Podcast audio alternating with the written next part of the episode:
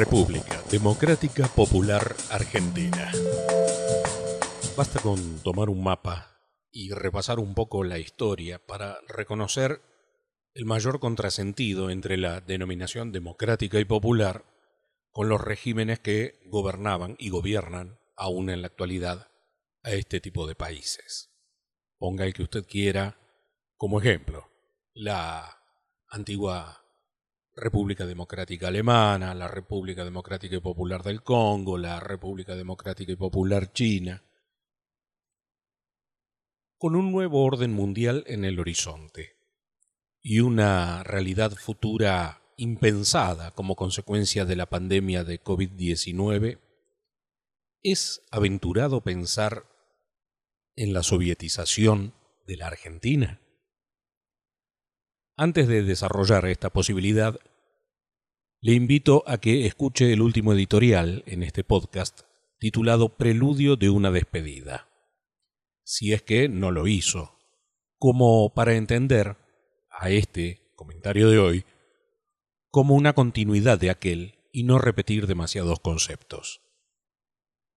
Para entender cómo podría darse una sovietización de la Argentina post Alberto Fernández, es necesario contemplar algunos factores, tanto internos como externos, sin necesidad de profundizar incluso demasiado en ellos, pero sí lo suficiente como para trazar el escenario que haga posible la materialización de esta teoría. En primer lugar, y en lo que será la post-pandemia, nadie lo puede negar, y ya todos lo afirman, nos encontraremos frente a un mundo más cerrado en lo económico y en la administración de recursos. Esto sumado a lo que inevitablemente se traducirá en políticas proteccionistas, que hará que se torne casi imposible responder a la pregunta ¿y ahora quién podrá ayudarnos? ¿En qué condiciones? ¿Qué tipo de compromisos podemos asumir? Solo con observar el presente uno puede imaginar el futuro. La Argentina está quebrada, la Argentina está en default, la Argentina no tiene crédito y no lo tendrá por los dos puntos anteriores. La Argentina no tiene moneda. La Argentina tiene un déficit fiscal que más que en rojo está en morado cianótico y sin respirador que lo asista, y en ascenso, ¿no? El gobierno argentino no tuvo ni tiene plan económico, ni siquiera antes de la pandemia, ya que todo pasaba por resolver el tema de la deuda externa, y ahora claramente, y bajo la, entre comillas, favorable eh, situación a nivel argumental, claro está, ¿no? Que para no resolver el problema le ha planteado la pandemia, claramente ha decidido no hacerlo, no resolver el tema de la deuda. Si necesitaba algún argumento que lo exonere de todo tipo de responsabilidad, aquí lo ha encontrado. Bueno, sigo. Todos estos temas que, según el propio presidente Fernández, no le preocupan. Dicho por él, no le preocupa. La economía hoy no le preocupa. Por otro lado, nótese que hoy no hay discusión política en la Argentina, ni por parte del oficialismo, ni por parte de la oposición. Esta falta de discusión política no debe de interpretarse como la armonía del consenso, sino como la anomia total. A excepción de quienes tienen tareas netas de gestión, le hace gobernadores, jefe de gobierno, algún que otro intendente, silencio de radio total por parte de diputados, senadoras, dirigentes en general. Quizá la oposición esté esperando ingenuamente que la Organización Mundial de la Salud decrete el fin de la pandemia o que a nivel local algún día, no sabemos cuándo, Fernández dicte el fin de la cuarentena total como para decir, bueno, ahora a trabajar, ahora nos sentamos a discutir. ¿Qué es lo que viene? ¿Cómo va a ser? Y desde el lado de las filas políticas del oficialismo no son menos. Solo que ellos deben de estar agazapados, simplemente esperando instrucciones. Después de todo, estos no son momentos para quedar demasiado expuestos, ¿no? Alguien diría, no hagamos olas. Y es que tanto el fin de la pandemia como de la cuarentena, sobre todo esta última, el fin de la cuarentena, no será a partir de la hora cero de un determinado día, momento a partir del cual todo mágicamente volverá a ser como antes. La salida será muy lenta, será gradual, a un ritmo que el mismo gobierno, más allá de las presiones, irá administrando no solamente según las recomendaciones sanitarias, sino también de acuerdo, claro, a su conveniencia política. En definitiva, si en materia política alguno está esperando como la rana saltar de la olla cuando el agua queme, déjeme decirle, ya estamos cocinados, ¿eh? Y es que justamente, justamente, la sovietización de la que hablo no tiene un punto exacto de ignición, sino más bien es un proceso que se va cocinando. ¿Cómo?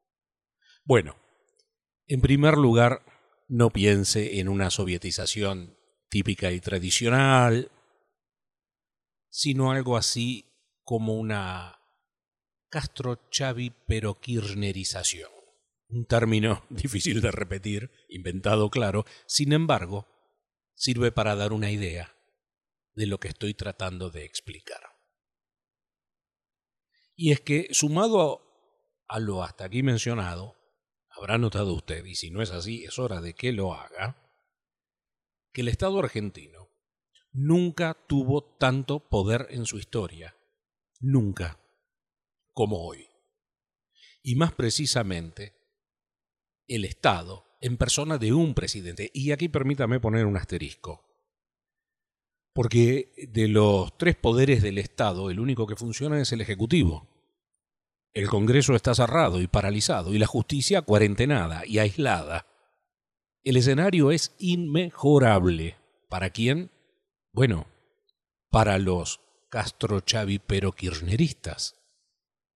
Y aquí sí llamo al asterisco que le puse hace un instante al, presidente como el Estado personificado, y es por esto, en la antigua Unión Soviética, y cualquiera de sus repúblicas y cualquiera de sus países satélites, no gobernaba única y solamente un presidente, déspota y tirano. Sí, había una figura que reunía más o menos tales características, pero el que gobernaba era el buró, el politburó. Buró que incluso tenía la potestad, claro, de cambiar la cara visible de su poder según su conveniencia. ¿Quién no, recordará alguna que otra purga, no? Bueno, en la Argentina cuarentenada de hoy, Fernández gobierna, pero el buró manda. ¿Y quiénes conforman el buró? Bueno, eso ya lo sabemos. Y aquí nuevamente le digo, si usted no escuchó mi editorial anterior, bueno, hágalo para entender mejor de lo que hablo. Mire, hace un instante le comenté que no hay discusión política en la Argentina. De hecho, hay un solo tema preponderante en materia de discusión política. Y es el tratamiento de un proyecto de ley que graba, una vez más, la riqueza. Y no es casual que ese único tema político lleve la única rúbrica de Máximo Kirchner. Y lo protagonice su madre, Cristina Elizabeth, en tono de sainete con la Corte Suprema de Justicia.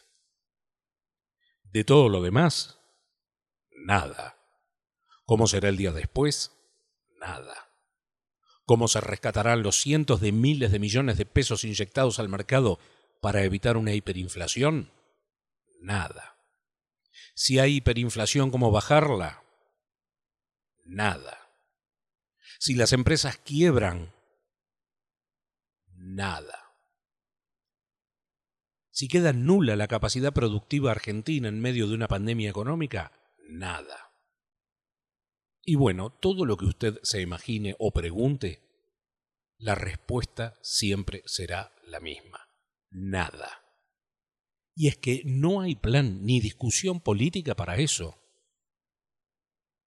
Pero ojo, eh, porque quizá alguien o algunos sí están pensando en ello. Lo soñaron siempre. Y esta es la oportunidad que ven para fundar la nueva República Democrática Popular Argentina.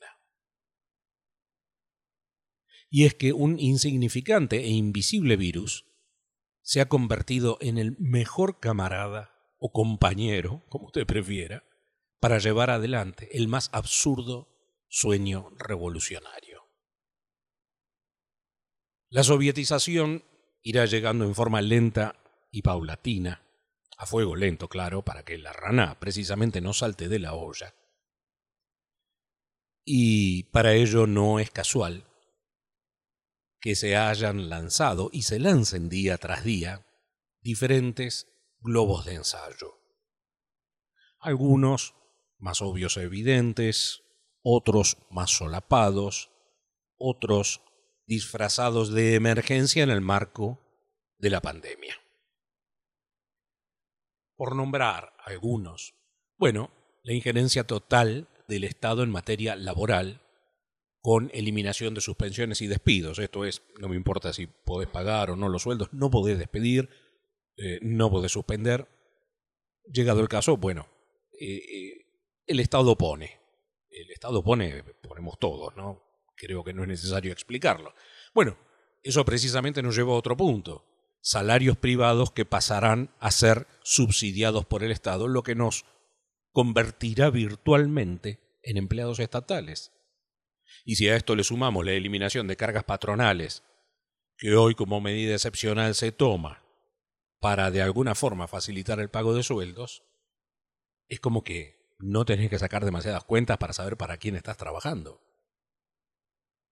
Y por el contrario, la no eliminación, insisto, la no eliminación de impuestos a la producción y a la propiedad privada contrastan.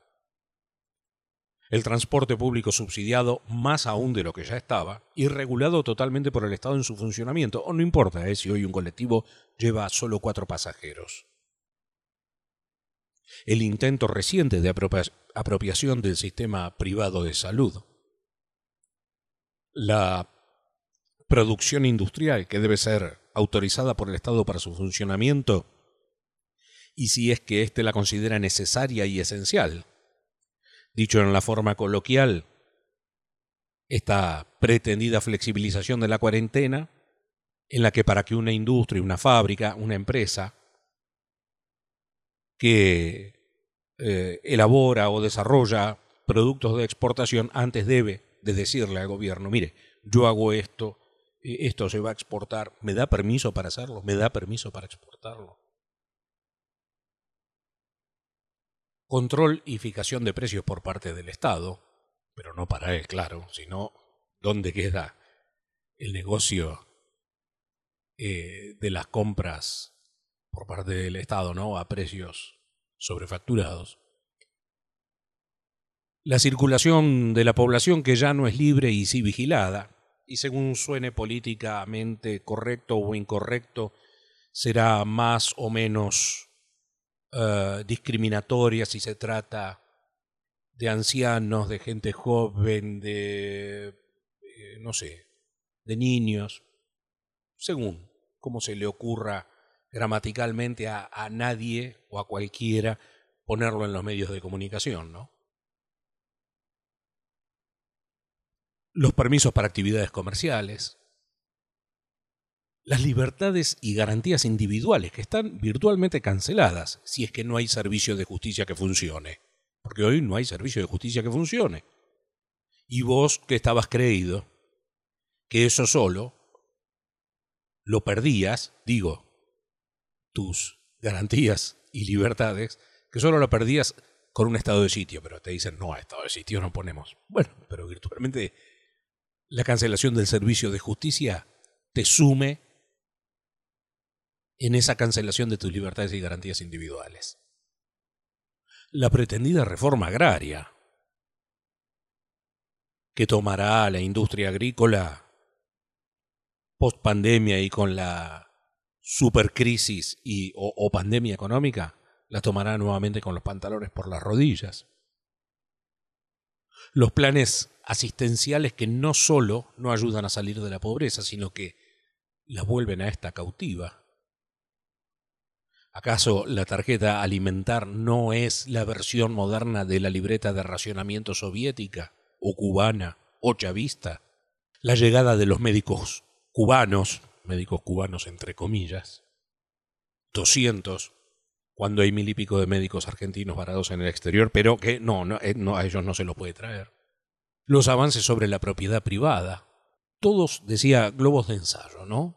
Y todos, claro, bajo una antojadiza dicotomía economía o salud, a la que la mayoría, en un acto irresponsable de genuflexión, adhiere. Y es que el Politburo planteará eh, en el futuro una nueva dicotomía. Por ejemplo, trabajo o propiedad. Y entonces, y es que claro, mañana cuando una empresa, y cuando digo una, en realidad digo miles, miles, porque hoy más de 400.000 empresas han pedido auxilio al Estado. Digo, quiebren, literalmente quiebren, ya no tendrá sentido la prohibición de despidos o suspensiones para la preservación de la fuente de trabajo. Y si la empresa quebró y no está, ¿de qué despido o suspensión hablamos? Bueno, y entonces, y sí, al fin te diste cuenta, llegará Papa Estado para hacerse cargo, heroicamente claro, y ya no habrá propiedad.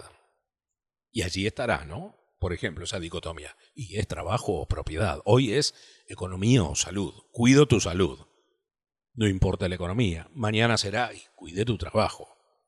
Ya no importa la propiedad. Esto, que es solo un ejemplo, contará con la invalorable colaboración de los sindicatos, que no han sido otra cosa que la fuerza de choque y de extorsión del peronismo en la Argentina. De hecho, hasta hace seis meses atrás, te paraban el país por dos o tres puntos en la paritaria y hoy callan o hasta impulsan recortes salariales. Después que me la cuenten como quieran, pero la verdad es esa. Y los sindicatos, manejados por la izquierda, que creerán ilusamente, o mejor dicho, te van a querer hacer creer que se está cumpliendo el sueño de la patria socialista. Y también, claro, contarán con la colaboración de estos sindicatos de las organizaciones sociales, que hoy ya están inmersas en los ministerios a través de sus punteros que hábilmente se han acomodado, como en el Ministerio de Desarrollo Social, dejando en claro, salvo que no lo quieras ver o te hagas el distraído como lo hacen muchos, de que no están allí para combatir la pobreza, sino todo lo contrario, para nutrirse de ella, ¿no? Mire, ¿qué mejor forma de apropiarse de lo ajeno sin pasar por ilegal que simplemente dejándolo caer o asfixiándolo incluso, para luego tomarlo. Piense un poco y recuerde, ¿no? Cuando hubo que estatizar empresas, discusiones en el Congreso, por poner un ejemplo. Digo, todo, todo un camino, ¿no? En una república en la que debe tener un tratamiento parlamentario, en donde se argumente de uno o de otro lado, las distintas posiciones. hay una forma más fácil de apropiarse de lo ajeno sin pasar por ilegal, sin hacer papelones parlamentarios, dejándolo caer o asfixiándolo.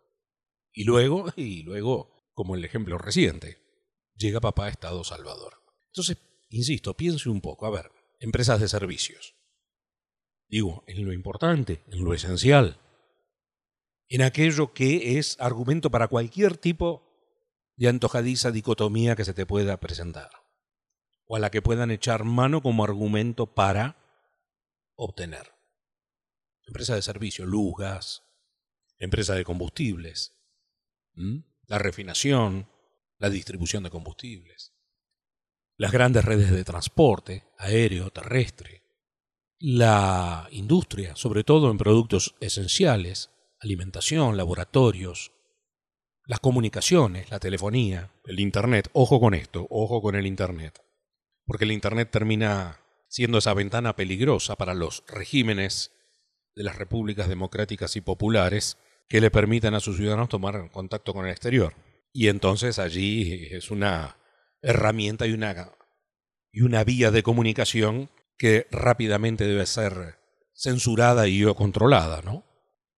Los medios de comunicación, aquí algún que otro medio periodista va a poner el grito en el cielo porque le habrá dicho me llegó la hora, porque por lo demás bastante callados están, sobre todo de las últimas elecciones, en líneas generales y en términos generales, medios y periodistas que, salvo honrosas excepciones, no están a la altura de lo que la historia argentina necesita. Bueno, en fin, haga usted su propio ejercicio de imaginación con aquel sector o empresa o lo que sea a donde el largo brazo del Estado pueda llegar, insisto, bajo la pretendida excusa de, ya sea combatir el hambre, garantizar el trabajo o lo que se le ocurra para apropiarse de lo que quiera. Ya sé, usted me dirá, pero esto fue eh, siempre, ¿por qué no se pudo y ahora se podría? Bueno, porque ahora el escenario es otro. Porque mañana cuando se levante la, persiana de la pandemia y la cuarentena, y la Argentina asome la nariz ¿eh? a la calle a ver qué hay, se encontrará, como dije al principio, con un mundo cerrado, con un mundo en el que cada país estará muy inmerso en su propia problemática, en la que quedará muy poco margen para un nuevo plan Marshall, como ocurrió tras la Segunda Guerra Mundial, en donde, bueno, lo dicho al principio, ¿no? Deuda, falta de crédito, default y demás, harán un escenario que ya de por sí era difícil e impensado antes de la pandemia, solo que ahora, insisto, porque ahora sí y en, y en otro momento, ¿no? Bueno, ahora el escenario, las necesidades, las urgencias y los argumentos valen o quieren hacerlos valer como necesarios e impostergables para alcanzar resultados que en otros momentos no se podía. Por eso digo, haga usted su propio ejercicio de imaginación, ¿no? Para aquel sector o empresa o lo que sea donde el largo brazo del Estado pueda llegar bajo esas pretendidas excusas y en un marco de necesidad extrema. No hay más que recordar, si lo quiere para hacer ese ejercicio, las imágenes del pasado 3 de abril, cuando los jubilados vergonzosamente salieron a exponerse al coronavirus para cobrar sus saberes y fueron redoblados en número por, por quienes iban a cobrar algún plan social. ¿Cuántos iban a cobrar plan social? Millones. No hay más que recordar a Hugo Chávez en Venezuela el grito de expropiese. Y no hay más que recordar que días atrás el propio Nicolás Maduro dijo que le gustaría vivir en la Argentina. Y no hay más que recordar que ya lo tenemos a Evo Morales. Y no hay más que recordar que Florencia Kirchner se fue a desinflamar las piernas a Cuba. Mire, si lo prefiere, porque no se entiende, le hago un dibujo. Tal vez me equivoque. Ojalá me equivoque. Pero estamos apenas a un lustro del cuarto del siglo XXI. Si usted tiene hijos pequeños, no le extrañe que no muchos años, ¿eh? al término de la escuela primaria o promediando la secundaria, en la escuela le pidan para mañana traer mapa de la República Democrática Popular Argentina. Esta es la sovietización de la Argentina que más tarde que temprano, pero más cerca que lejos, podría llegar, de la que muchos sueñan, pocos temen y peligrosamente nadie advierte. Este podcast también lo podés seguir en Breaker, Google Podcast, Radio Public Spotify. Me interesa tu opinión, comentarios o sugerencias.